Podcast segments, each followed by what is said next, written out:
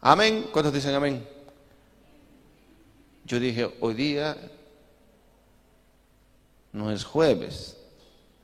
Yo pensé que era jueves. ¿Qué día es hoy día? Sábado. Este sería el culto dominical, ¿no? ¿Y ahora? ¿Y dónde están? Los exhortamos el domingo que viene. Sí, ¿no ve? ¿Cuántos dicen amén? Diga así, así nomás. Mueva su barbijo. ¿Estamos transmitiendo? Amén. Entonces, amados,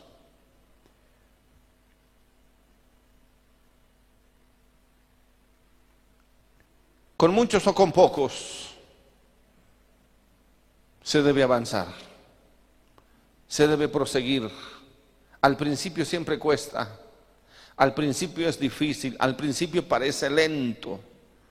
Y muchas veces me, he tenido la tentación de cerrar la escuela y no hacer más escuelas, o postergar la escuela, decir, cuando, cuando, haya, cuando haya gente. Y después Dios me sigue diciendo, vuelva a hacer, haga otra vez. Alguien va a venir. Recuerdo siempre cuando, cuando habían apenas dos inscritos en una escuela, dos inscritos. Yo no voy a hacer ninguna escuela. Y el Señor me dijo, esa escuela no se cierra. A las 3 de la mañana me habló el Señor. Se abre. ¿Y con quién voy a hacer? Le dije, bueno, no importa, con, aunque sea con dos, pero voy a hacer la escuela. Y en una semana se inscribieron tantos, hermano. 17, que para nosotros era mucho. Así que ahora nos vamos a Colombia.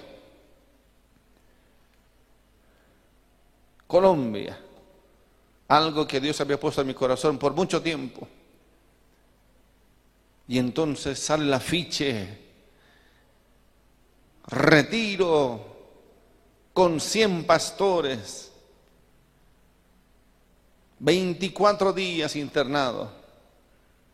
Y una hermana me dijo, ¿con 100 pastores? Y le dije, con 100 pastores. Y ella me dijo, tan poquito. Y uno, ¿a qué se refiere, hermana? Reunir 100 pastores en Bolivia es un milagro. Yo estaba en, una, eh, en un grupo pastoral eh, eh, este, presentando la escuela y muy emocionado. Y un pastor me dijo, pero vaya al grano. Pero es que son 100 pastores. Y él me dijo, yo solo puedo traer 100 pastores.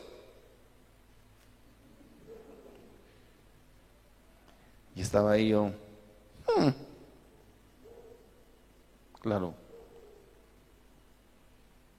que ponga 100 aparte, ¿no? Eso es otra cosa. Pero entendí que estaba en un avión. Una sola una sola mm, confraternidad, como, dicen allá, aquí dicen una, también, ¿no? Confraternidad, denominación, ni siquiera una sola denominación, pero bueno, mil quinientos pastores. Solo de un sector vamos a ser cien pastores, me dijeron. yo dije, mm, hay que apretar los aceleradores entonces. Ciudades con 10 millones de personas, con 10 millones de habitantes, 12 millones de habitantes. Bogotá es más grande, solo Bogotá es más grande que Bolivia. Una ciudad, hermano. Pero bueno, realmente no es un, un asunto de cantidad, sino de calidad que sean y entonces entendí lo que Dios estaba hablando conmigo y me dijo, no son cualquiera, no son cualquier número, son 100 que yo voy a traer. Y entonces llegamos a, Jesús llegó con los libros, un viaje que solo Él les puede contar, hermanos un, testimonio, pero como no va a volver más, entonces, no, no, va a volver. Pero me decía, pastor, esto es un milagro, porque estaba yo llevando los libros, cargando los libros, en una de esas se reventó esa bolsa que habían, se había hecho, ciento cuántos, 140 textos, ¿no? Algo así. Sí. No era fácil, es mucho peso. Y en los buses ahí, eh, mira cómo tienen que pasar, tienen que subir montañas y, en las cuatro fronteras, porque ¿qué, ¿qué, cree? No, todavía las fronteras terrestres no están abiertas. Y tuvo que salir, y mire, mira cómo tienen que cruzar, porque las fronteras no están abiertas. Y entonces, escucha bien, una hermana en Bolivia nos había dicho, vengan que las fronteras están abiertas. Así que vamos, pues le dije, viaje de una vez. Y cuando llega a la primera frontera, Perú-Bolivia, no hay paso. ¿Y ahora qué voy a hacer, pastor? Bueno, ya te has ido, pues le dije. Ya te fuiste. Y tuvo que pasar y tuvo que pedir ayuda Ahí hay varios venezolanos con él viajando y es una travesía. Una cosa es subirse a un bus cruzando la frontera y que antes habían buses directamente desde Perú hasta Colombia. No, ahora no hay ni buses, había que buscar, eh, y miren cómo tienen que, cómo esta es la trocha, en Venezuela se dice la trocha, no sé cómo dicen aquí, cruzar por las sendas, ¿no? Una senda de un lugar a otro, hay que buscar la manera de, cruzar, pues. Y entonces, con esas, con esos, con esas cajas, mire, aquí, aquí vemos una caja, ¿no? Medio abriéndose ya. Y entonces uno de esos venezolanos estaba ahí en, la, en el bus, habiendo subido primero,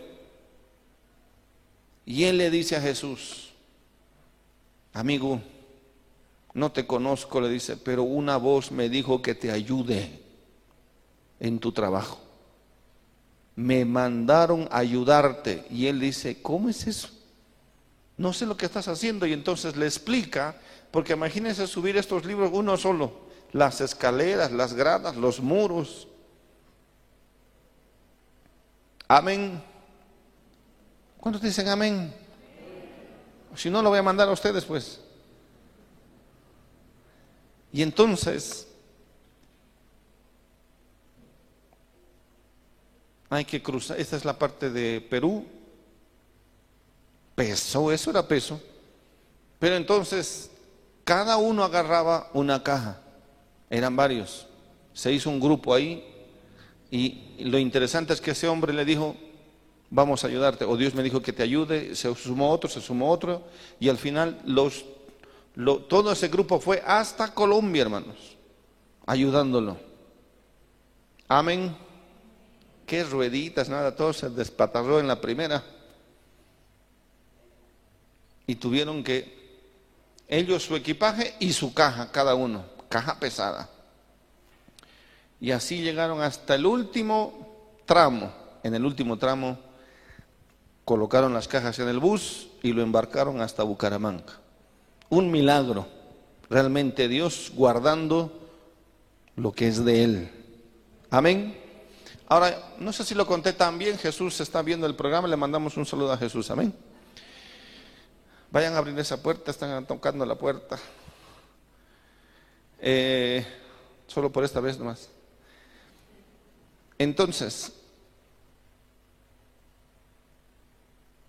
después de cada viaje me hago más bueno. Pero ahora le voy a contar mi historia. Mi historia es, yo llevé poco equipaje, ropa, poca ropa, pero llevé una maleta llena, pesadísima, casi 40 kilos. Una maleta, la mía, la, una, con, con, con cuántos libros era eso, con 40 y algo, ¿no? ¿Dónde está la clara? Sombra nomás veo. Esta ya no era tan sombra. Y entonces, pesado, hermanos. Bueno, Yo dije, esto nos va a costar, pero ya, ni modo. Y así fue. Estuvimos ahí, estuve ahí, este, eh, aquí en Cochabamba, en el aeropuerto, y entonces, ahí está la maleta, suba la maleta a la balanza, me dice, y se le, se le abren los ojos al, al amigo. Esto está pesado, me dice. Usted no puede traer más de 30 kilos. Esto pesa más de 30 kilos. No puede, una maleta no puede ser tan pesada. Tiene que ser, eso entra en otra categoría. Más costo todavía. Bueno, pues hágale nomás entonces. Y le dice al ayudante, ¿esto va a entrar o no va a entrar? Ya que entre, dice. Y entonces, apenas, porque no pueden mover, o sea, no es que no se pueda llevar tan pesado, es que no se puede mover, tiene que ser dos maletas de 15 kilos para poder trasladar, meter al avión. Bueno, que lleve, dice. Y después en el avión yo decía, si aquí me hacen tanto lío por esto, y me, em, creo que era 200 bolivianos, 190 de, de solo del peso de esa maleta, hasta hasta Santa Cruz. Yo dije, ¿qué me dirán en Santa Cruz hasta Panamá? Panamá, Bogotá, Bogotá, Bucaramanga. Así que ya, a lo hecho pecho. Y entonces, hermanos, estaba en Santa Cruz, ya en la línea internacional. Ponga la maleta. La maleta. Y Hmm, dice, esto está bien pesado. Bueno, pues tiene que pagarme, dice. Yo digo, pues, asústeme. Y hace las cuentas el muchacho. Pero está haciendo las cosas ahí y no puede salir este, primero no solamente el peso, sino el traslado hasta por, por lo menos Panamá. Y vuelve a hacer otra vez. Y sigue, y va uno, pregunta a otro, pregunta a otro. Y yo estaba ya diez minutos con él, solo con él. Y una fila. Y entonces sigue haciendo, dice, buena noticia, me dice. Le tengo buena noticia, dígame pues. Me dice, la maleta va a llegar hasta Bucaramanga, me dice. Sin hacer ninguna parada, o sea, no, no hay que bajarla y volver otra vez a la otra aerolínea, porque estaban en dos aerolíneas, en, en Avianca y en Copa. Uy, gloria a Dios, le digo, qué bueno, porque eso de volver a meter es otro problema y además otro costo. Me dice, no, es hasta Bucaramanga, pero el peso está por los 250 dólares, 230 dólares. Dije yo, pues a lo, hecho pecho. Y que, y, que, y que Dios bendiga la escuela entonces. Y saque los verdes, ¿no? 200 en dólares y, y 210 bolivianos. Y ahí está, haciendo sus, sus, cosas, y saca un ticket y lo coloca, y ahí está, listo. Después de unos 5 o 7 minutos más, me dice, este, le pregunta a la otra chica que está ahí, le dice, esto va a ir como equipaje de no sé qué. Yo escuchaba nomás. La otra no le, decía, no le, no le, no le, no le daba importancia, ella seguía trabajando. Y ella, él le vuelve a decir, esto va, esto va a entrar como equipaje de no sé qué, y así, unos términos, ¿no? Técnicos. Bueno, me dice, agarra los 10 bolivianos y me dice, esto no lo va a necesitar. Yo dije, ¿me estará rebajando? Solo 10 pesitos. Me estará rebajando.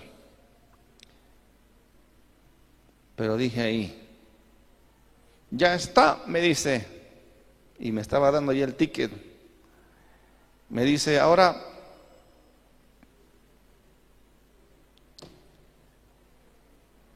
Hasta luego. Y le dije, está bien, pero deme la factura, le digo. De lo demás, quiero factura. Lo puse y el muchacho así me dice, sí quiero factura. Porque dije, si me van a devolver 10 pesitos, por algo es. ¿Sí o no? Nadie te devuelve 10 bolivianitos porque sí o porque es bueno. Así que deme factura. A su nombre, a mi nombre. Y otra vez empieza a hacer sus cosas y agarra y le saca el ticket a la, a la, a la maleta. Yo dije, ¿qué estará haciendo? Ya estaba 20 minutos ahí. Dios mío, dije. Al pastor Pepe le dije, yo no sé, estoy aquí plantado en, en check-in, así que Dios sabrá lo que está haciendo. Pero algo está haciendo Dios. Y así, así, otra vez vuelve a sacar otro ticket. No sé, saben que manejan tickets, le colocan a la maleta y, le, y lo pegan y lo vuelvan a pegar en el ticket. Otra vez saca otro ticket para mí y le pega el ticket para recuperar la maleta en Bucaramanga. Y me dice, ¿sabe qué? Tome su dinero, me dice. La maleta va a llegar sin costo alguno hasta Bucaramanga. Pues le hubiera dado un poco de aplauso por lo menos. Saque sus manos del brazo, por favor. ¿Cuántos dicen amén? Mire, hermano. Lo que es de Dios, de Dios es. Yo no sé si el tipo tuvo la intención de quererse quedar con el dinero, pero peor todavía, quedarse con el dinero de Dios. Eso quema. ¿Sí o no? No. Dios dijo, esto va sin pagar impuestos. lo mío no paga impuestos. Además que él quería hacerlo como, ellos saben, ¿no? La maleta que va a entrar sin pagar nada. Bueno, pues, por eso es bueno pedir factura.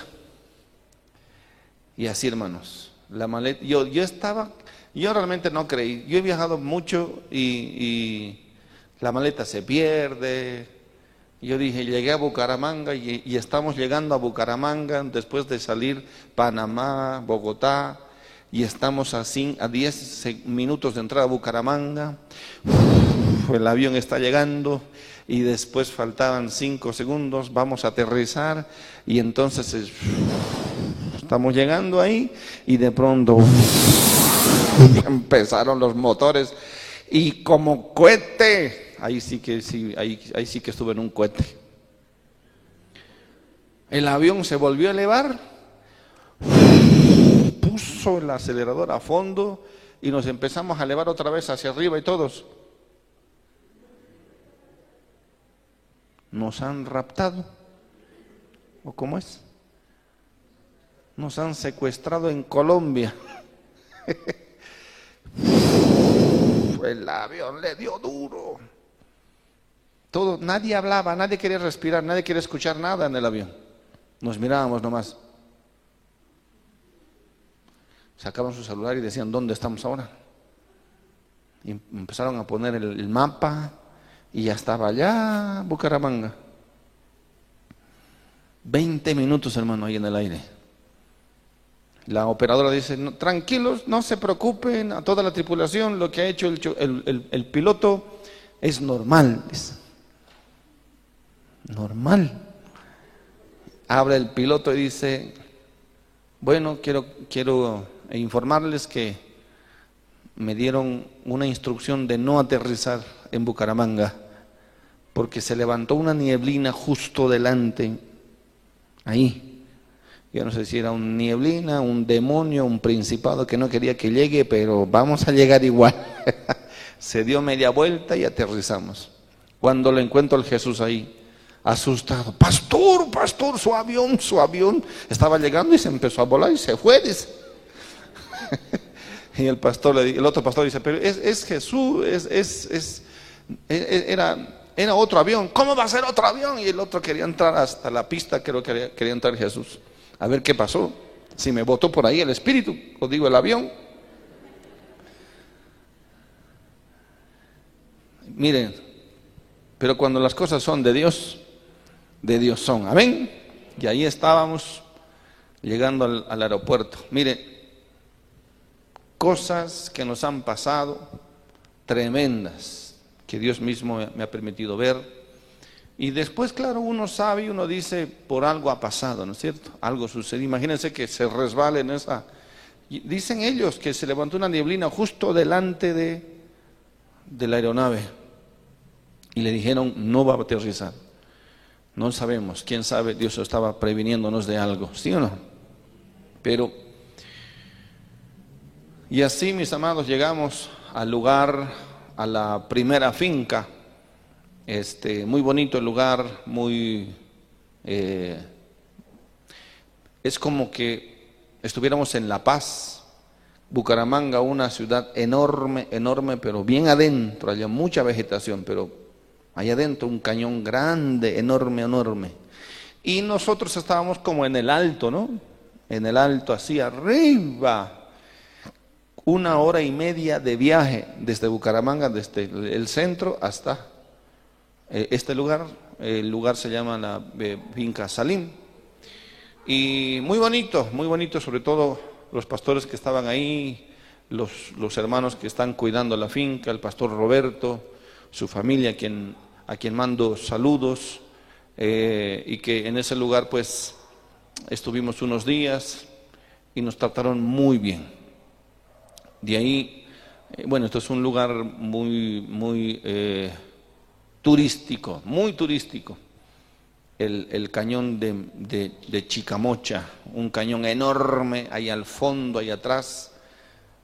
Enorme, enorme. Y un frío, hermanos.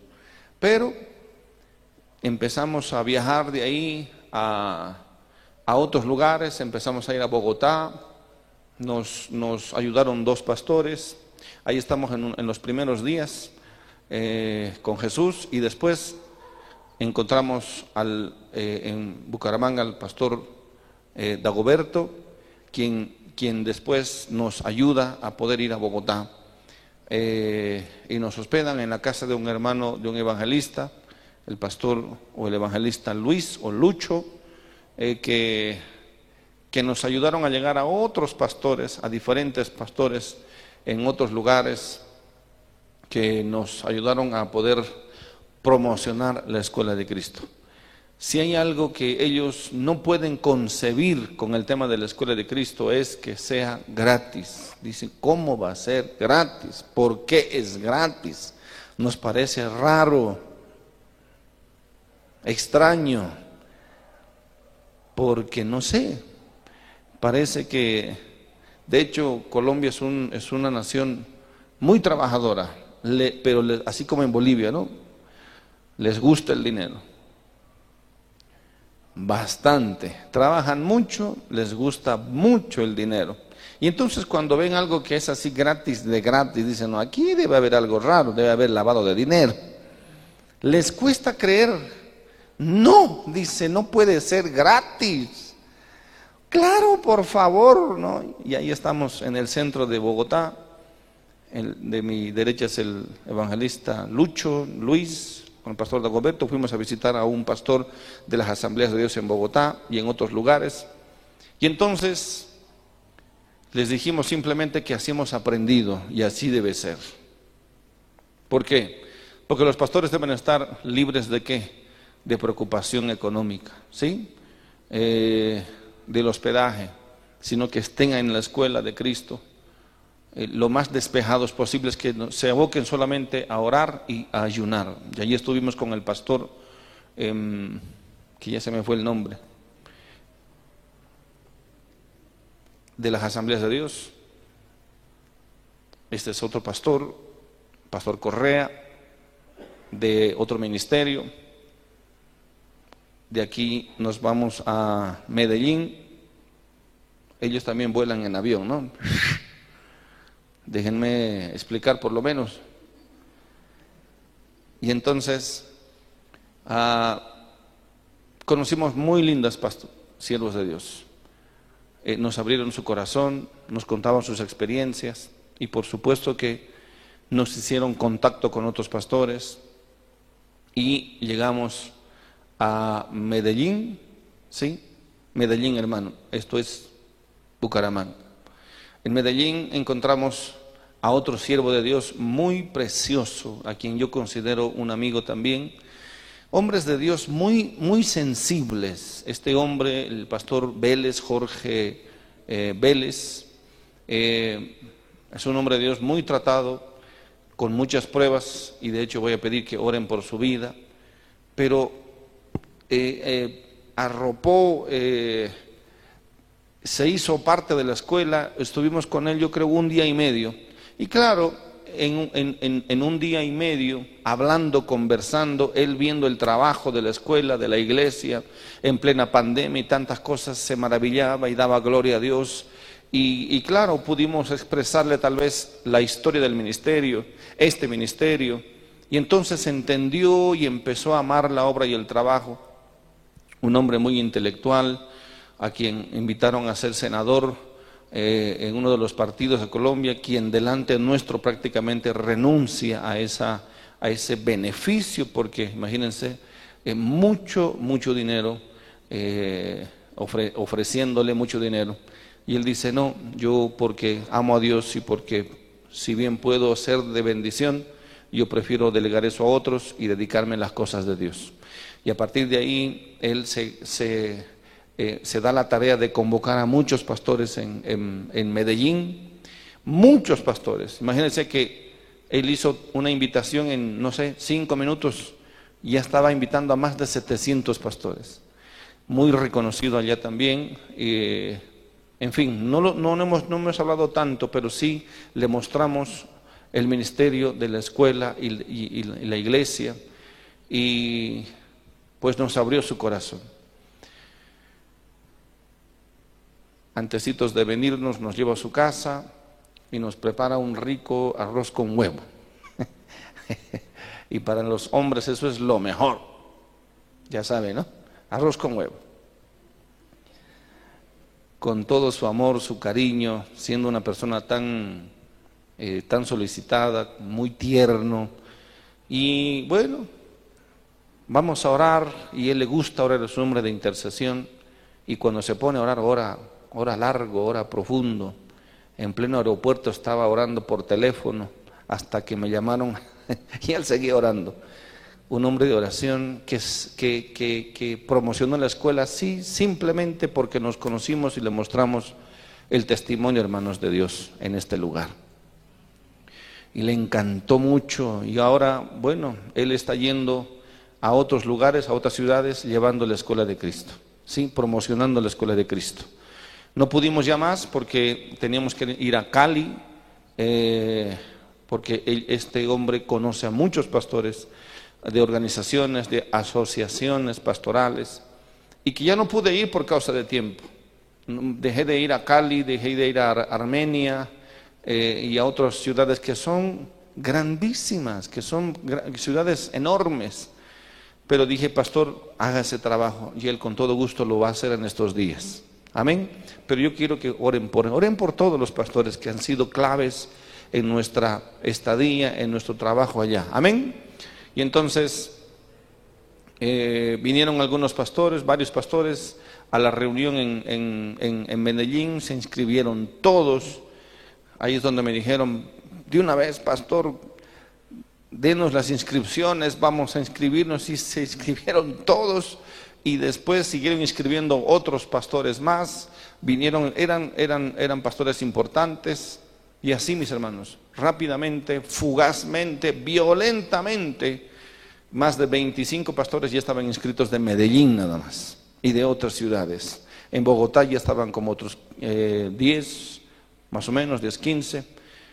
Rapidísimo, estamos ya por los 60 inscritos oficialmente, ¿sí? Eh, y, hay otros que están, eh, eh, o sea, hay reservas y con las reservas yo creo que ya estamos por los 80. Amén. 80 pastores. Bueno, de ahí nos fuimos recién a Bucaramanga. En Bucaramanga conocimos a otro siervo de Dios, el pastor Omar Borges. Este hombre es un hombre de Dios. Es un hombre de Dios porque se deja guiar por Dios, muy gracioso, muy colaborador, un hombre, él es presidente eh, o director del seminario bíblico de las asambleas de Dios, está llevando al frente lo que es las sociedades bíblicas. Y, e, e igual, de igual manera, le hicimos la presentación, aceptó la escuela de una, digámoslo así, y empezó a ayudarnos, empezó a ayudarnos a promocionar. Y de hecho, el día lunes, ahí estamos yendo, viajando a una, a una, a una finca, pero antes de eso, ah, nos, nos eh, de hecho, él está promocionando ahora mismo una, una reunión el día lunes eh, en Zoom, a través del Zoom, con pastores de todo el país. Amén. De todo el país. Eh, esa es su área. Él, ha llegado a ser un hombre de influencia. Y, y bueno, ha sido clave para que muchos pastores en Bucaramanga puedan participar también de la escuela. Un pastor me dijo, deme 30 de una vez, 30 cupos. Le dije, no tanto así tampoco.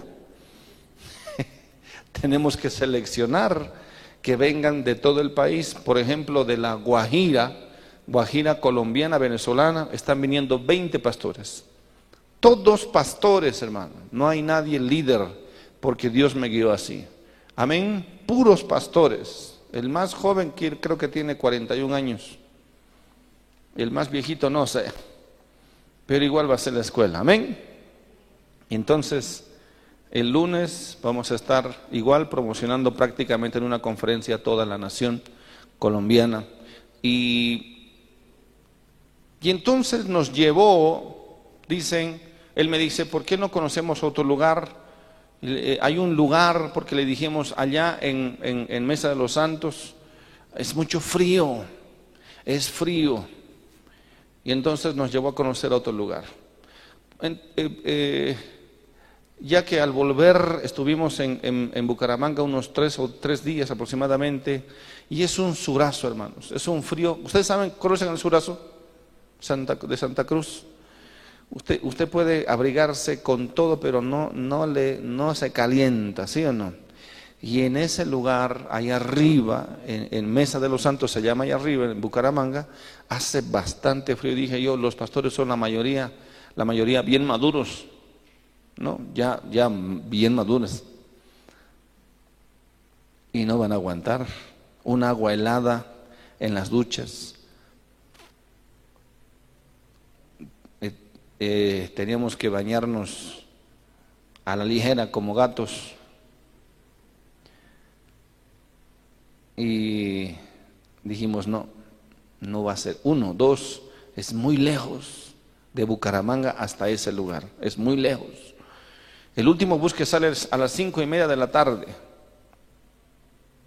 El último bus para llegar a las siete y media, más o menos a, a ese lugar en Mesa de los Santos. Es un lugar turístico, pero muy lejos. Es donde, es el segundo lugar donde tiembla la tierra más que en cualquier parte del mundo. Y fuimos testigos de eso también. Amén.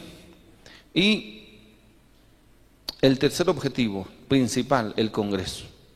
¿Cuántos saben lo que estoy hablando? Un Congreso al final de tres días. No hay lugar, era un lugar para unas, no sé, 300 personas tal vez, no más realmente con, las, con la distancia que hay que tener, con esto del COVID. Pero bueno, hasta ese momento estábamos así. Le dije al pastor, le dije, estamos buscando otro lugar, si es posible. Y él me dijo, yo conozco un lugar. Y nos llevó. Fuimos a ese lugar con el pastor Omar, eh, a otro lugar llamado Villasalem. Solamente el cambio es por una letra. El otro es Villasalem y este es Villasalem. Villasalem, un lugar más cálido, abundancia de agua, más cómodo, ah, ahí lo tienen. Y claro, uno de, de, primeras ve un lugar, digamos, bonito, sencillo, pero ya cuando la hermana nos empezó a mostrar, prácticamente está nuevo, recién construido, ¿no es cierto? Esto es lo que se ve, pero después hay un segundo piso más abajo, otros pisos más abajo todavía, otros sectores, habitaciones muy bien, muy bien. Eh, esto es, digamos, la parte más simple. habitaciones muy bien armadas, 24 camas, solo en una habitación 24 camas, baños eh, grandes, eh, eh, numerosos, ¿no? muy bien terminados, bien hechos, como les digo, abundante agua y el agua refrescante, ¿no? No, no, no, es, no es como en la, en la parte de arriba el agua era, ¿qué le digo? Este, de tormento, o no sé. Y entonces el pastor o su esposo más bien de la hermana había construido todo esto para 600 personas. ¿Sí? Quiere decir que hay 600 camas, no todas son iguales, por supuesto, hay camas este, eh, en doble, doble piso, de triple piso, ¿sí? Este, hay cámaras sueltas para, para tal vez más personas poquito más mayores, eh, como lo ven ahí, ¿sí? Para, los, para los pastores o pastoras más, más eh, de la tercera edad tal vez. Y entonces, una grande diferencia. Una, hasta su televisor tienen, mire, ni me di cuenta. Ah, muy bien terminado, un lugar muy alejado, no tan alejado, sino más bien muy, muy adentro no muy adentro, realmente a cinco minutos del pueblo, pero está bien metido ahí en la montaña. Eh, ¿Qué le puedo decir? De hecho, debe estar viendo este programa en la, la hermana Alicia, la esposa del hombre que hizo todo esto. Y además tiene una, un departamento para los pastores, además de una piscina, por supuesto, un departamento eh, para los pastores que estén, bueno, los directores, los maestros, donde, donde puedan estar muy, muy, muy especial, muy bien terminado, con cocina, con living, con comedor, con lavandería, en fin, con todas las eh, facilidades. Usted sabe que necesitamos, necesitamos de todo eso eh, rápidamente para, para, para continuar. En Venezuela tenían que llevar la ropa a no sé dónde, para lavar, eh, etcétera, etcétera. Pero tuvimos aquí tenemos todas esas este, eh, posibilidades y todo esto, los salones diferentes, ya sea para clases. Tiene además un, con el, como les dije, el, el salón, ahí entran yo creo unas 500 personas tal vez, eh, porque tiene graderías y tiene sillas, ahí en esas sillas nomás hay creo 400, un lugar como para hacer el Congreso. Cumple ese objetivo, ¿no es cierto? El pastor Charles, el viaje del pastor Charles va a cumplir su, objetivo, que le gusta estar con la gente, le gusta ministrar. Entonces estaban cumpliendo todos los objetivos, hermano, al tener este, al encontrar este lugar. Amén. Les contaba que el, hermano que había construido esto recién perdió la vida hace cinco meses atrás. Eh, la hermana recién está saliendo de ese cuadro, eh, eh, pero cuando vio el spot de, de la presentación se, se, quebrantó, se emocionó, porque automáticamente dijo, esto es lo que mi esposo veía en su espíritu. Esto es por lo cual él trabajó tanto y se esforzó tanto. Eh, eh, algo como esto, decía, algo como la escuela de Cristo. Así que la hermana estaba muy, muy contenta, y la ven. Si hay, otras fotos, por favor. Eh, y, bueno, le dije a la hermana también que ella pueda participar de la escuela. Ella va a participar. Este, y le mandamos un saludo a la hermana. Amén. ¿Cuántos dicen? Le mandamos un aplauso, un saludo ahí. Ponga la gente.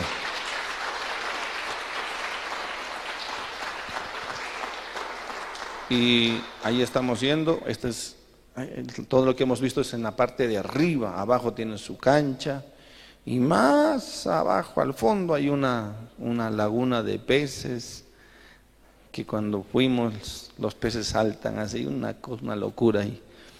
Eh, muy, muy bonito, muy precioso. Allá abajo, abajo están los peces. Y imagínense, un trabajo increíble el hombre lamentablemente se esforzó tanto, eh, tenía que pagar deudas también, entró en estrés, se debilitó mucho y la tercera pandemia, pues este, lo encontró sin, sin defensas ya. Lamentablemente él partió la presencia del Señor y ahí está la laguna, ¿ven? Eh, y bueno, orar por la hermana también, amén. Oremos por la hermana Alicia, se llama la hermana Alicia. Cuando yo veo todo esto, hermanos, de hecho creo que este culto va a ser solamente el reporte. Cuando yo veo todo esto, digo, este es el lugar. Lo que ustedes ven ahí, realmente todo eso es la finca. No son vecinos ni nada, todo es la finca. Se cumple, bueno, en cuanto a salud, por el beneficio de la salud, para que no se resfríen, ni haya contagios, ni, ni nada de eso. Caliente, muy atemperado, digamos, el lugar. Amén. Estamos hablando de 25 grados, 28 grados. El agua pues te refresca. Este es una, ahí hay un departamento para, para los pastores, los que vamos a estar ahí. Entonces, uno, dos, a cinco minutos del pueblo de Lebrija. Pero para que se entienda mejor, estamos a 12 minutos del aeropuerto de Palo Negro, 12 minutos. El otro lugar era pues mucho más lejos todavía, mucho más lejos. A unos 45 minutos de la, de la, terminal central. Pero los que vienen de Medellín, por ejemplo, pasan por la puerta de la, de la finca todos los que vienen de Medellín y un, sector por ahí. El, el, el Congreso. En fin, muchas cosas dije y tuve que tomar una decisión, una difícil decisión. ¿Por qué difícil? Porque yo ya había adelantado el otro lugar. ¿Sí? Por razones que no voy a comentar aquí.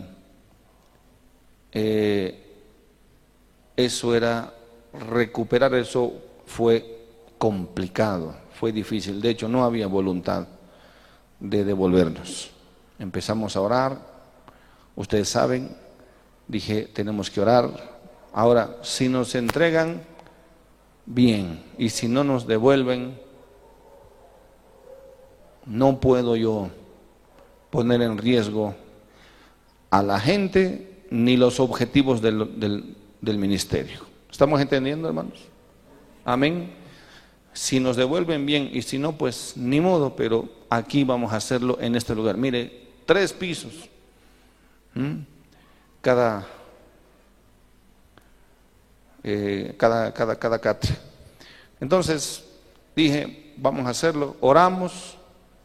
Podía haber apelado, podía haber utilizado instrumentos legales, pero lo dejé en las manos del Señor. Que Dios ponga en el corazón de los hombres de la primera finca el devolvernos o no devolvernos. Y aunque pudiéramos haber perdido un porcentaje, esa era nuestra intención, porque evidentemente yo estuve ahí, sin embargo, al pasar los últimos días, que es después de toda la gira, es donde me doy cuenta ya allí en el lugar, esto no es tan conveniente. Y de todas formas lo hubiéramos hecho ahí si no hubiéramos encontrado otro lugar que cumple exactamente los objetivos de la escuela. ¿Estamos entendiendo?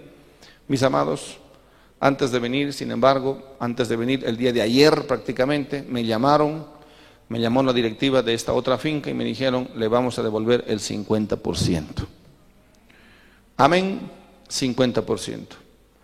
Eh, bueno, dije, amén, para volver tranquilo y en paz. Vuelvo y repito, podríamos haber tomado acciones legales y de hecho se podría haber recuperado todo, pero lo dejé en las manos de Dios y en la mano de estos hombres y que ellos tomen la decisión. Así lo determinaron, devolver el 50 para no perjudicarse ellos tampoco, según ellos, y entonces lo dejamos así. Amén. Y bueno, entonces continuamos. Yo sé que... Eh, los, los resultados o el riesgo era necesario, la decisión era necesaria, aunque se perdiera. Gracias a Dios no se perdió todo, se perdió solo el 50%. ¿Estamos entendiendo eso? Amén. Y aunque no iba con, no, no siquiera hubo un contrato escrito, pero lo dejé en las manos de Dios. Lo dije al Señor, Señor, tú haz como tú quieras. Total, la decisión que vamos a tomar va a ser por el bien de la Escuela de Cristo y de los que van a participar. Así que mis amados, eso quiero comentarles, esa decisión se ha tomado y vamos adelante entonces. Amén. Seguiremos, ya hay muchos pastores que están llamando, que se están inscribiendo. De hecho, creo que va a faltar, no va a lugar va a sobrar, va a faltar presupuesto para tantos pastores más. Así que quisiéramos por favor que oremos. Oremos por todos. Amén. Oremos por la primera finca, que de hecho nos han abierto sus puertas, nos, abrieron sus puertas, eh, nos trataron muy bien, eh, el pastor o el administrador nos, nos hospedó en su casa, pero según él había invertido todo el dinero en la, en la finca ya de entrada, aunque ese dinero en un anticipo, no era para arreglar nada, ¿cierto? Era para el evento. No, podía, no podría este, gastar el dinero en algo que está destinado para la alimentación, por ejemplo. Bueno, ni modo, cualquier argumento podría valer, sin embargo, lo dejamos así, lo dejamos en las manos del Señor. No vamos a pararnos ahí, Tampoco dejé que el enemigo quitara la paz o la, la, motivación, sino que dijimos, adelante, vamos a continuar. Y gracias a Dios, hermanos, aunque yo sé que es doloroso perder, pero sé que los resultados serán mucho, mucho más eh, preciosos, gloriosos. Amén. Por lo tanto, oremos por esos pastores, oremos por esa comitiva, oremos por por los, los, hermanos de la primera finca, pero también oremos por todos los pastores que van a participar o van a poder participar. Es más, van a, van a llegar mucho más fácil a esta segunda finca. Oremos por la hermana Alicia de esta segunda finca. Y ahí está nuestro hermano Jesús también. Amén. Que eh, se ha quedado para trabajar en algo, mejorar algo, no sé, algunos ventiladores, este, eh, etcétera, etcétera. No, de hecho tiene todo, tiene todo, tiene las mesas para los estudiantes, para las clases, para el comedor, en fin.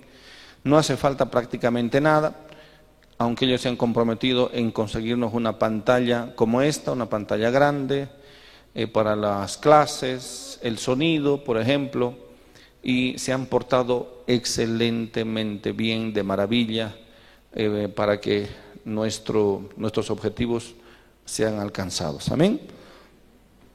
¿Cuántos dicen amén? Así que mis amados, eh, eso fue ya el día de ayer. Y ah, bueno, el pastor eh, Omar nos invitó a una, a una finca suya eh, para presentar la escuela de Cristo a otros pastores, a otro grupo de pastores de Santander en la zona eh, creo que es la zona sur de Santander, y, fue una linda experiencia. Todos estos pastores estuvieron eh, muy contentos con esa, con esa noticia, con, la escuela de Cristo. Eh, estábamos en un, en un, en un, en un restaurante y, y, bueno, el pastor Omar se ha predispuesto para apoyar, trabajar, promover la Escuela de Cristo, con su gente, con su grupo y con otros pastores de la, qué cara fea, ¿no? Ahí la mía. Y, y de, poder, de poder alcanzar a otros pastores. Ha sido, en este caso, la última intervención. Muchos de esos pastores también ya están, están muy interesados. Y, terminamos esta rutina, hermanos, eh, bendecidos. Quiero decir, muy bendecidos. La comida colombiana es... Tuve que hacer todo mi esfuerzo para no subir de peso.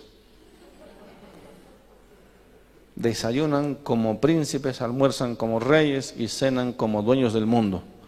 o algo así.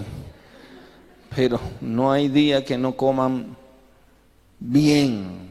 Hoy, Señor mío. También hay hombres de Dios que parecen, ya los van a ver, planetas. Pero ahí, ahí vamos a, en la escuela nos vamos a poner en línea, amén. Dije, no, ya, ¿no? Ya me incluí por misericordia. Pero al lado de algunos pastores yo soy maniquí.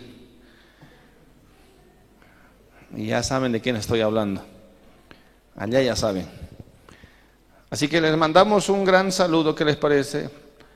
A los pastores, a los que ya están participando, ya son, ya tenemos un grupo de pastores que deben estar mirando, de hecho, esta transmisión.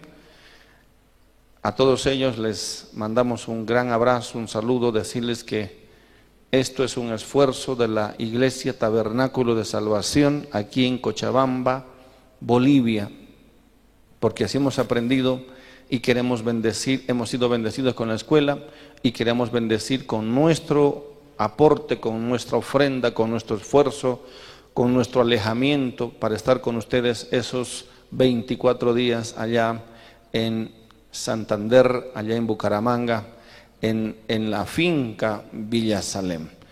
Va a ser una experiencia inolvidable, va a ser una experiencia gloriosa porque aquí la mayoría de esto lo hemos vivido y sabemos que si Dios nos dijo Colombia es porque Dios tiene algo con Colombia, algo que va a traer restauración, va a, traer fortalecimiento, va a renovar la visión de la iglesia, pero también va a traer ajustes. A todos ustedes, mis queridos y amados pastores que ya están inscritos, les mandamos este saludo con nuestras manos levantadas, una sonrisa bien grande y un fuerte aplauso para todos ustedes, de todo corazón.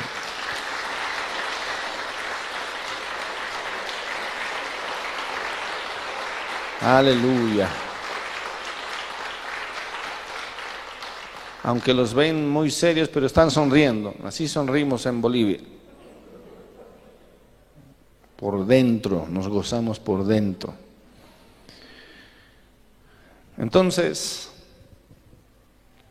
este es el reporte, mis amados. Amén. Este es el reporte de este primer viaje. Este ha sido una bendición difícil. A veces no es fácil, no, no es nada fácil. Estar en un lugar que uno no conoce, no sabe pero Dios abrió las puertas, puso a los hombres específicos, puso a los hombres genuinos, puso a los hombres que tenían que estar ahí para poder entrar a diferentes ciudades.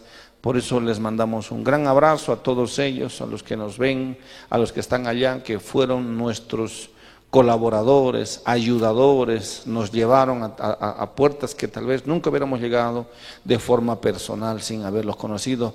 Nos entregamos, hermano, realmente a la deriva, nos lanzamos a la deriva donde Dios nos lleve.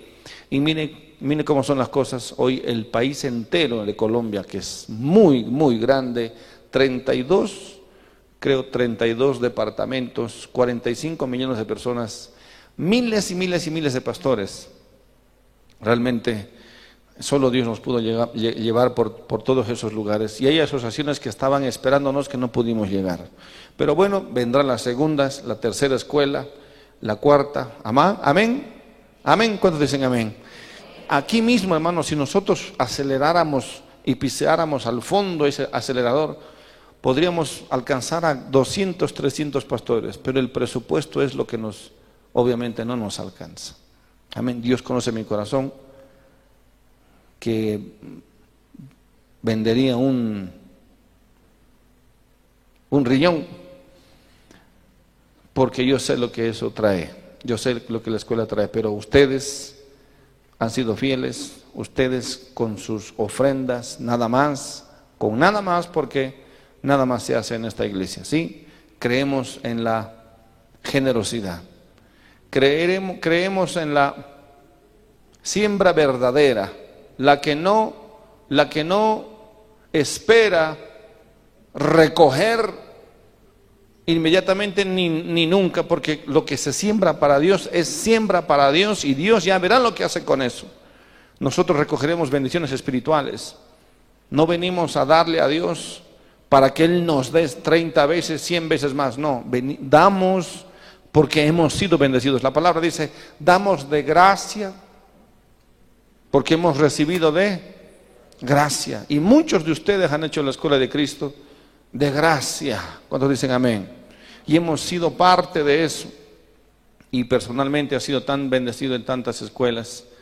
Ahí está, ahí está otro pastor, Alquichides, su apellido, 40 años llevando la palabra a las cárceles. Delincuentes terribles se convirtieron en, pastores, evangelistas que nosotros mismos los vimos. Gracias a este varón, a este hombre, eh, muy, muy, muy sencillo, eh, y, varios pastores carcelarios también se han inscrito en la escuela de Cristo. Miren hermanos, ha sido y será una tremenda bendición. A ustedes gracias por haber hecho posible esto que hoy vamos a ver con nuestros ojos. Es emocionante hermanos, es muy emocionante. Hay, hay, hay gente que está esperando, si ustedes estuvieran, escuchando los mensajes y vieran los mensajes, hay gente que está muy contando los días para participar de esta bendición. Gracias a esta pequeña iglesia realmente, pero con un corazón grande y con una visión mucho más grande todavía. Amén. Entonces, como nadie nos va a aplaudir, aplaudámonos nosotros nomás.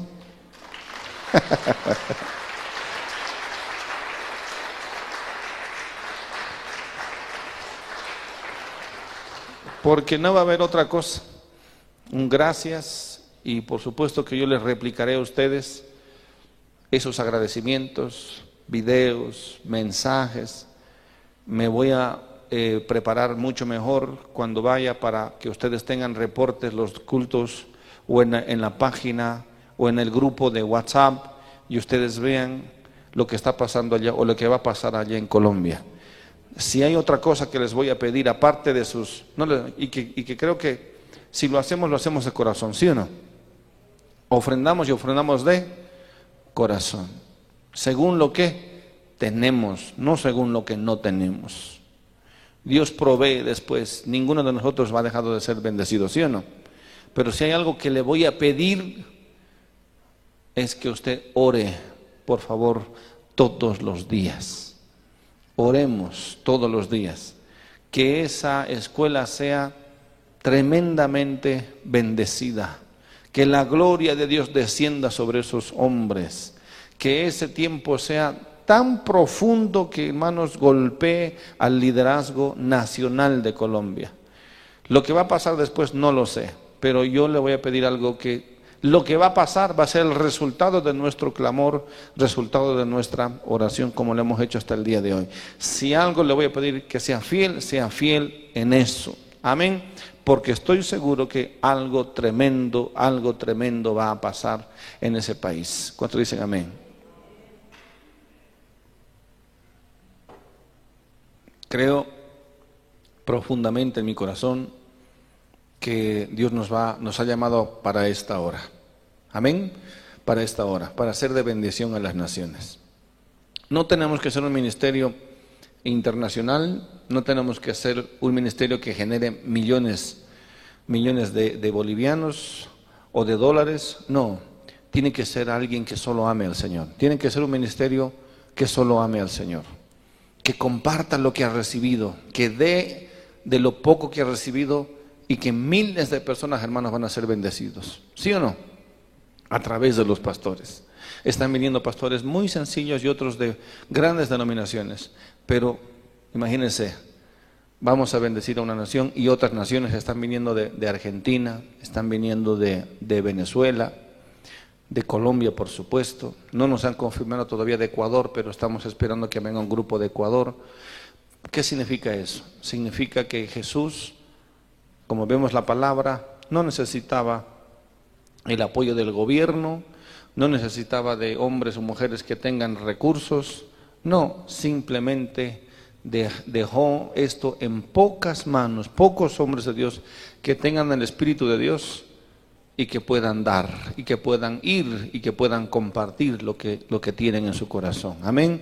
Por eso esa es nuestra mayor gloria, que no siendo un ministerio tan grande, tan enorme y tan eh, pudiente, digámoslo así, con lo poco que tienen, lo poco o todo lo que tienen, porque de hecho así es, está bendiciendo a las naciones. Amén. Eso es todo. No hay nada más. No hay, no hay, no hay otro asunto. La palabra seguirá siendo la misma. Veremos nosotros con nuestros ojos, hermano, lo que Dios va a hacer a través de este trabajo que estamos haciendo en otros países. Amén. Eso es todo lo que quiero compartir con ustedes. Saber decirles a ustedes que lo que hemos recibido va a dar fruto, está dando fruto en las naciones. Tenemos que ser solícitos. Y no solamente eso, sino aplicar lo que hemos aprendido, aplicar en nuestras vidas. Amén. Sigan abriendo, por favor, sus casas iglesia. No dejen de hacer eso. Sigamos predicando, sigamos evangelizando, sigamos saliendo a las calles, sigamos aportando con, con agradecimiento, no con obligación. Solo con, ustedes mismos saben que solo he presentado siempre la visión. El que quiera dar, que dé. Y el que no dé o no dé mucho, que dé poco, pero que dé. Y el que no dé, no importa. No importa. Igual un día tendrá para dar si es que es fiel al Señor en su palabra. Amén. No nos olvidemos que la escuela en Bolivia también tiene que, una semana después empieza la escuela de Cristo en Bolivia, para que después del Congreso que estemos allá, nos vengamos al Congreso aquí. Amén. Mis amados, les ruego por favor, seamos, sigamos siendo fieles al Señor.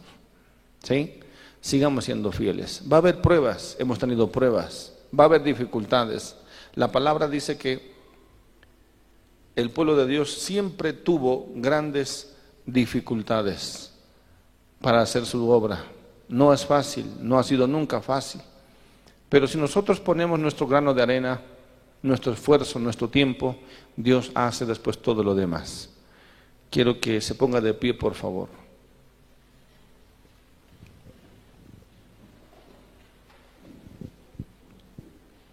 Dios va a hacer cosas mayores. Si Dios quiere, tendremos más pastores de los que vamos a tener allá. Solo oremos, amén. No oremos por un número, hermanos. No oremos por un número. Total, los números son relativos. Oremos porque Dios traiga a los que debe traer.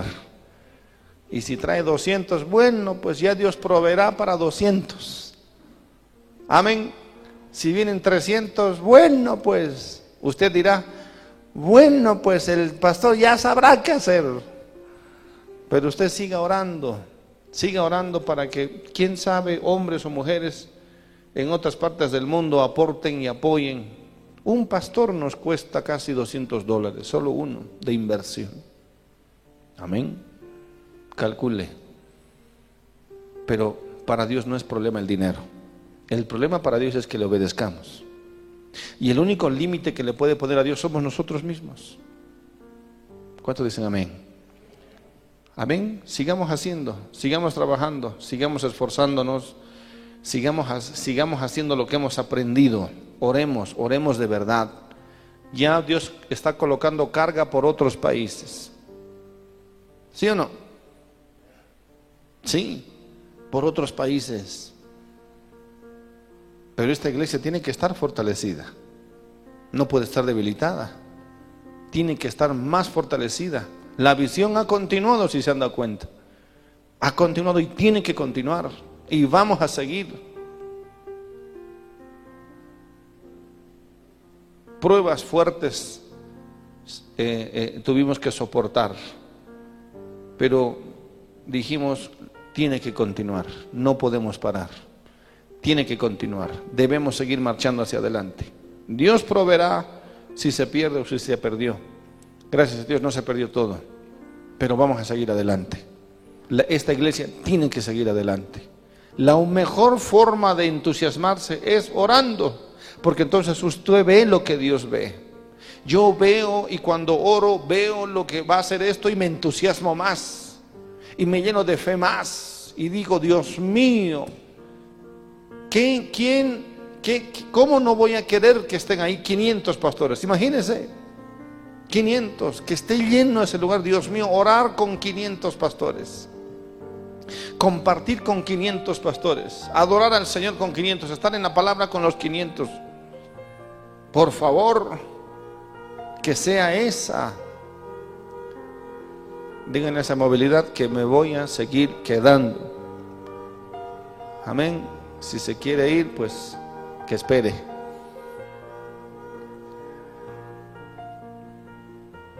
¿Me estamos, ¿Están entendiendo, hermanos? ¿Estamos entendiendo? La visión tiene que continuar. El trabajo debe continuar. Y si estamos en un lugar aquí donde tal vez pagamos un poco menos el alquiler, el excedente ya está invertido. ¿Me está entendiendo? Amén. Porque a eso Dios nos ha llamado el Señor. Y los que están aquí, sigan trabajando, sigan evangelizando. Porque usted va a dar cuentas de eso, yo voy a dar cuentas de esto. Siga invitando, siga orando, siga ayudando porque eso usted ha aprendido. Amén. Usted ha aprendido a orar y entonces siga orando. Usted ha aprendido a ayunar, entonces siga ayunando. Usted ha aprendido a evangelizar, entonces siga evangelizando. Porque de eso se trata, no se trata más, no hay, no hay otro menú, hermanos. Amén. No hay otra, no hay otro menú. Esto tiene que generar por nosotros mismos. Yo me lleno en esos, en esos, en esas escuelas. Me lleno y entonces traigo una palabra. Pero ustedes deben llenarse de la, de la misma manera deben buscar generarse ustedes mismos y unirnos con una sola visión. Amén. Usted no viene a sentarse, usted viene a dar. Y como dije, otros van a ir tomando las riendas y son ustedes los que tienen que después seguir con el ministerio. Amén. Seguir su trabajo, seguir predicando, seguir llevando folletos seguir ministrando, discipulando a los jóvenes, a los niños. Tenemos que, tenemos que levantar dos iglesias más, en Quillacollo y en Sacaba. ¿Cuántos dicen amén? Y aquí ya se están predicando los pastores, aprendiendo a predicar, predicando, y tienen que hacerlo con denuedo. Ustedes tienen que seguir haciendo las cosas que Dios les ha mandado a hacer ya antes. No hay nada más que eso. Y el Señor va a venir cuando nosotros hagamos lo que tenemos que hacer lo que Dios nos ha llamado a hacer. Esa es esa iglesia que está aquí. Amén. Esfuércese. El apóstol Pablo no le quedaba otra que decir a la iglesia, esfuércense en la gracia del Señor. Sigan orando por nosotros. Sigan orando por las, por las misiones. Que Dios nos dé de nuevo al predicar. Dios mío, lo que va a pasar. Ojalá ustedes estén en Colombia, pero no podemos. Unos van hoy, otros irán mañana, pero aquí, aquí el grupo de, no sé cómo estará el tema de, la oración, ese grupo de oración, ni, las veo aquí. ¿Mm? ¿Dónde, dónde, habrán, ¿Dónde se habrán ido las intercesoras? ¿Dónde están los intercesores? Si no hay oración, no hay respaldo. Y aunque no haya, usted no, no pertenezca a algún grupo, usted debe interceder, debe orar, debe clamar al Señor. Oren en pareja, oren en familia, oren en matrimonios, oren, vengan a orar a la iglesia. Amén. Sin oración es bien difícil. Pero una cosa yo sé, como decía el apóstol Pablo, yo sé que tengo que seguir hacia adelante. No puedo mirar atrás. Amén. Amén. Tenemos que alcanzar a toda esta gente que está en esta, en esta zona. Nadie más lo va a hacer. Vamos a ver grandes frutos. Y espero que esto que pasa en Colombia lo que pasa y, que va a ir, hermano, propagándose, espero que eso nos, nos aliente, nos emocione, nos fortalezca. Amén. Para seguir haciendo lo que hemos hecho hasta el día de hoy, hasta ahora. Esos son frutos. En Bolivia, en, Colombia puedo decir que hemos, hemos viajado ya en avión, no, no textualmente, sino hemos, las puertas se abrían, hermano, de par a par. Vamos a tener problemas. Siempre está alguno que dice por ahí, pero ¿quiénes son ustedes? ¿Quién, ¿Quiénes los han recomendado? Nadie. Solo vinimos por orden del Señor. Los que creyeron, creyeron, abrieron su corazón. Pero a ver, siempre gente que va, siempre hay situaciones, ¿sí o no? Pero nosotros sabemos lo que es, lo que es esto. Amén.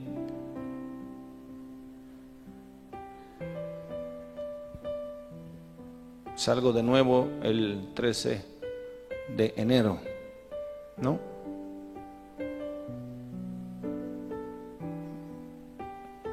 Y esto tiene que continuar. Amén. Tiene que continuar. He visto triste por, por la televisión, por la internet, que ha menguado bastante. Entre nosotros, entre ustedes mismos tienen que alentarse. Busque relaciones, hermano. Hágase, eh, busque gente. Aliéntelos a venir, que no se pierdan la palabra, que, que tenemos que orar, que tenemos que buscar del Señor, que tenemos que ayunar. No podemos ser siempre un grupito pequeño. Vienen cosas mayores. Vienen cosas más grandes, yo creo en mi corazón. Vienen cosas fuertes. Pero bueno, si es con poquitos, entonces con poquitos. Pero que esos poquitos sean, amén, los valientes del Señor. Cuando dicen amén, díganle al que está a su lado, tú eres un soldado de Cristo, pero debes esforzarte más. Debes esforzarte más. Amén. Nuestros ojos van a ver, hermano, cosas gloriosas, tremendas, tremendas.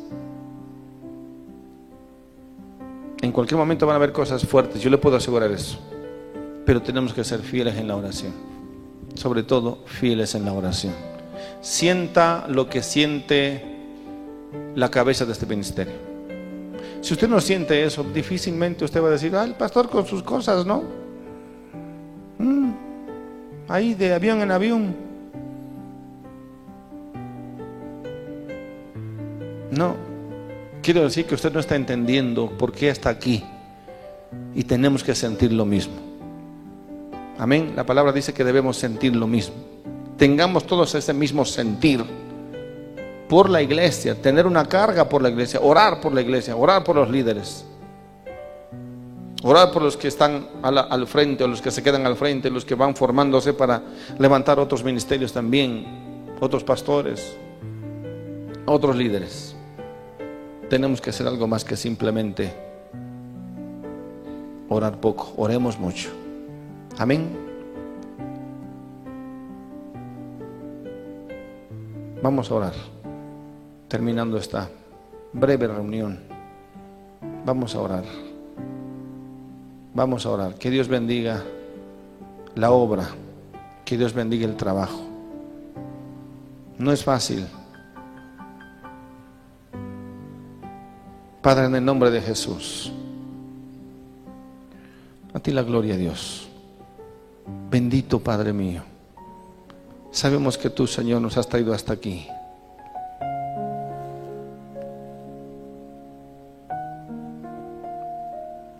Es muy probable que no hayamos llegado hasta aquí porque nos sintamos tan fuertes. No, Señor. De hecho, tal vez nos sentimos demasiado débiles. Pero solo tú puedes fortalecernos. Solo tú puedes entusiasmarnos, llenarnos de tu presencia.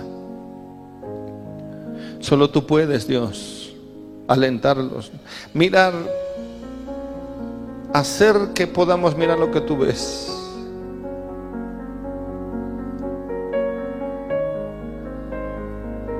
Oh Dios, mirar, Señor, a las multitudes en el Espíritu.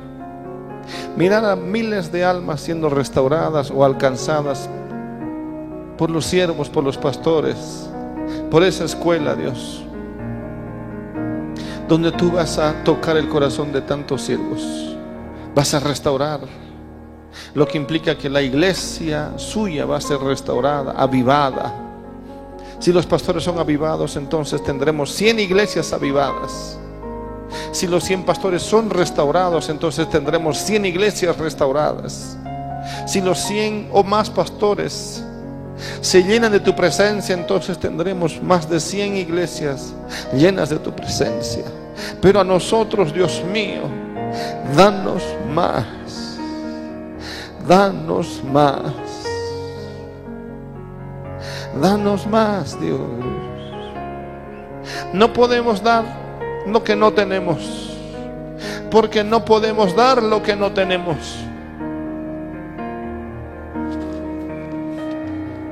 Porque nosotros fuimos bendecidos. Y hoy queremos ser agradecidos. La mejor forma es compartir lo que tú nos has dado con los demás. Pero avívanos, Señor. Avívanos. Hemos visto tu gloria, hemos visto tu presencia, hemos visto tantas cosas hasta el día de hoy. Sí, Dios. Hasta el día de hoy hemos seguido viendo que tú has respaldado, tú nos has guiado, tú nos has hablado.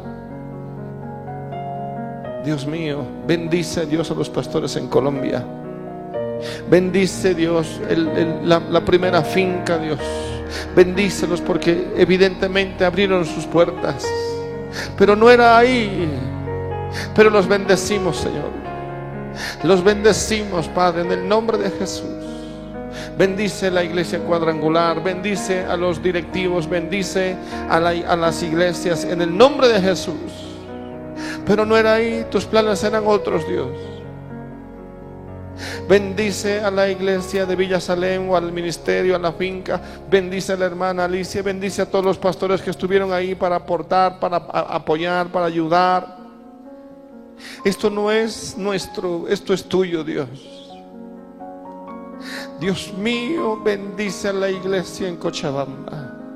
Bendice a esta iglesia, Dios, en Cochabamba, en el nombre de Jesús. Que se llenan del Espíritu que puedan gemir, que puedan clamar, que puedan sentir, que podamos ver lo que tú ves. Dios, no podemos estar tan débiles, debemos fortalecernos otra vez para poder soportar lo que el diablo también puede hacer. En el nombre de Jesús. Aviva tu iglesia, Padre mío. Aviva. Es una mujer débil y está débil, pero tiene que nacer ese bebé. Tiene que dar a luz. Dale fuerzas, Dios. Dale fuerzas, Padre mío, a esta iglesia. Dale fuerzas, pero va a dar a luz. Va a dar a luz. Tiene que dar a luz. Tiene que nacer. Tiene que nacer de nosotros mismos. Tiene que nacer en el nombre de Jesús, porque, porque sabemos, porque conocemos, no podemos ser indiferentes. Sí, Señor, debemos acompañar, debemos estar ahí en el Espíritu, en todo, cada día y en todo lo que vaya a pasar y a suceder. El diablo es engañoso, el diablo es inmundo y el diablo es mentiroso. El diablo puede engañarnos en cualquier momento. Dios mío, pon tu mano en ese, en ese tiempo. Pon tu mano desde ahora, Dios, en esa escuela de Cristo. Sabemos que algo va a ocurrir, algo fuerte y grande debe y tiene que ocurrir. Padre mío, tú sabes nuestro anhelo, Dios. Ojalá diéramos más. Ojalá vendiéramos nuestras posesiones, como dice tu palabra, para que a ninguno le falte. Pastores que tienen hambre, pastores que tienen hambre de Dios. Ojalá no les falte, Padre mío. Ojalá no podamos decir, ya no puede participar porque ya no tenemos. Tiene que tener, tiene que tener fuerzas esa iglesia, tiene que tener. No puede cerrarse las puertas, tiene que tener, tiene que tener tiene que sacar de donde no hay. Dios mío, nuestros panes y nuestros peces son tan pocos.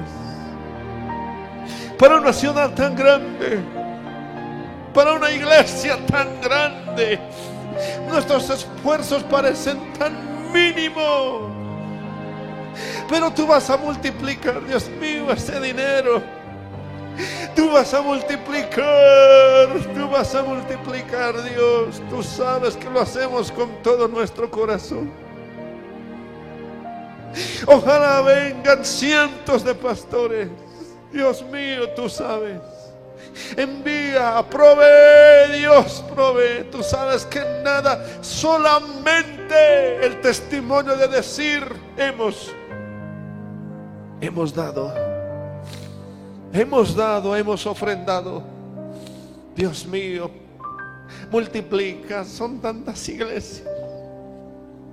Son tantos pastores que están débiles, tantos ministerios que se están cerrando, porque sus pastores están débiles. Tienen que fortalecerse en esa escuela, Dios mío. Tienen que fortalecerse, Dios. Tú vas a renovar su mente, su corazón, su visión. Y esta iglesia tiene que dar a luz.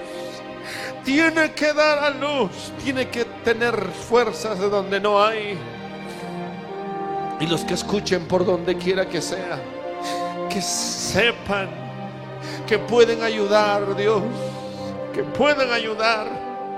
Dios mío, aviva la iglesia en Colombia, aviva la iglesia en Venezuela. Unos cuantos, Dios mío, en tus manos, unos cuantos avivados es suficiente. Dios mío, aun cuando había menosprecio, aun cuando siempre ha habido ingratitud, hemos vuelto a hacerlo de nuevo. Hemos vuelto a sembrar, aun cuando muchos de ellos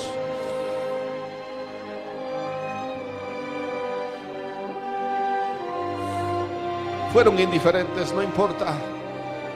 No importa que en Bolivia de la misma manera. Yo sé que la palabra fue sembrada en sus corazones. Y en un momento el Espíritu va a soplar sobre todos ellos. Sobre los miles de ellos. Y ahora en toda Latinoamérica, Dios. En toda Latinoamérica, en el nombre de Jesús. Dios mío, danos los recursos. Danos los recursos. Este es nuestro desafío más grande. Pero vendrán otros más grandes. Es tu propósito, es tu objetivo. Así tú quieres hacerlo. Dios, por favor, Dios, nosotros hemos sido parte de eso. Se han restaurado nuestras familias, se han restaurado nuestros corazones, se han restaurado nuestros hijos, se han restaurado nuestros matrimonios. Dios mío, por favor, aviva tu iglesia. No, Dios mío, no. No, Dios, esta iglesia tiene que respirar más hondo. Tiene que respirar de nuevo. Y tiene que pujar de nuevo otra vez. Tiene que hacerlo. La recompensa está en los cielos. Como la iglesia primitiva, Dios mío, daban hasta lo último. Daban lo que no tenían para que no les falte. No nos puede faltar. No nos puede faltar. Sabemos que viene una bendición para Colombia, Dios mío, y no va a ser fácil tampoco. No, no me diremos, no me diremos, no me diremos, Dios mío, no me, no me diremos. Tendremos victoria, Dios. Nadie puede quedarse afuera, nadie debe quedarse afuera. Nadie, Dios, nadie, Dios mío, nadie, nadie. Vale No es con muchos, no es, no es con un ejército. Es con mi espíritu, dice Jehová de los ejércitos. Espíritu Santo, danos fuerzas, danos la visión que todos los que estén aquí, Dios mío, abran sus ojos y miren, miren la gran cosecha que está delante de ellos. Que puedan mirar como los discípulos. Miren, abran sus ojos y miren. Ustedes creen que no, que faltan cuatro meses. No, ahora es, ahora es, ahora es. Es ahora cuando parece que es imposible para que la gloria sea de Dios. Para que la gloria sea de Dios. para que la gloria sea tuya, Dios. Haremos todo el esfuerzo. No es fácil dejar la familia, no es fácil dejar tantas cosas. Pero nuestros ojos están llenos de eso, ver ver tu gloria, Dios, en las naciones ver tu gloria. Si primero se restaura la iglesia, después, Dios mío, miles y millones de almas vendrán a ti. Cuando tu iglesia esté fuerte y sana, madura, firme. Hoy encontramos una iglesia tan debilitada, tan vacía. Espíritu Santo de Dios, muévete en este pequeño lugar. Muévete, pon carga ahora sobre algunos hombres y mujeres en este lugar. Pon carga de oración, nada más. Carga de oración. Solo oración. Bajo la visión como Nehemías, que pudo sentir ese dolor porque los muros estaban caídos. Mi Dios, tú vas a hacer esa obra habrá valido la pena cuando veamos a miles y tal vez nunca nos vamos a ver. Simplemente veremos allá arriba miles y millones de almas que han sido alcanzadas por un pequeño esfuerzo. Pero avívanos a nosotros, Dios. Llénanos de tu presencia. Llénanos de tu de esa pasión una vez más. En el nombre de Jesús. En el nombre de Jesús.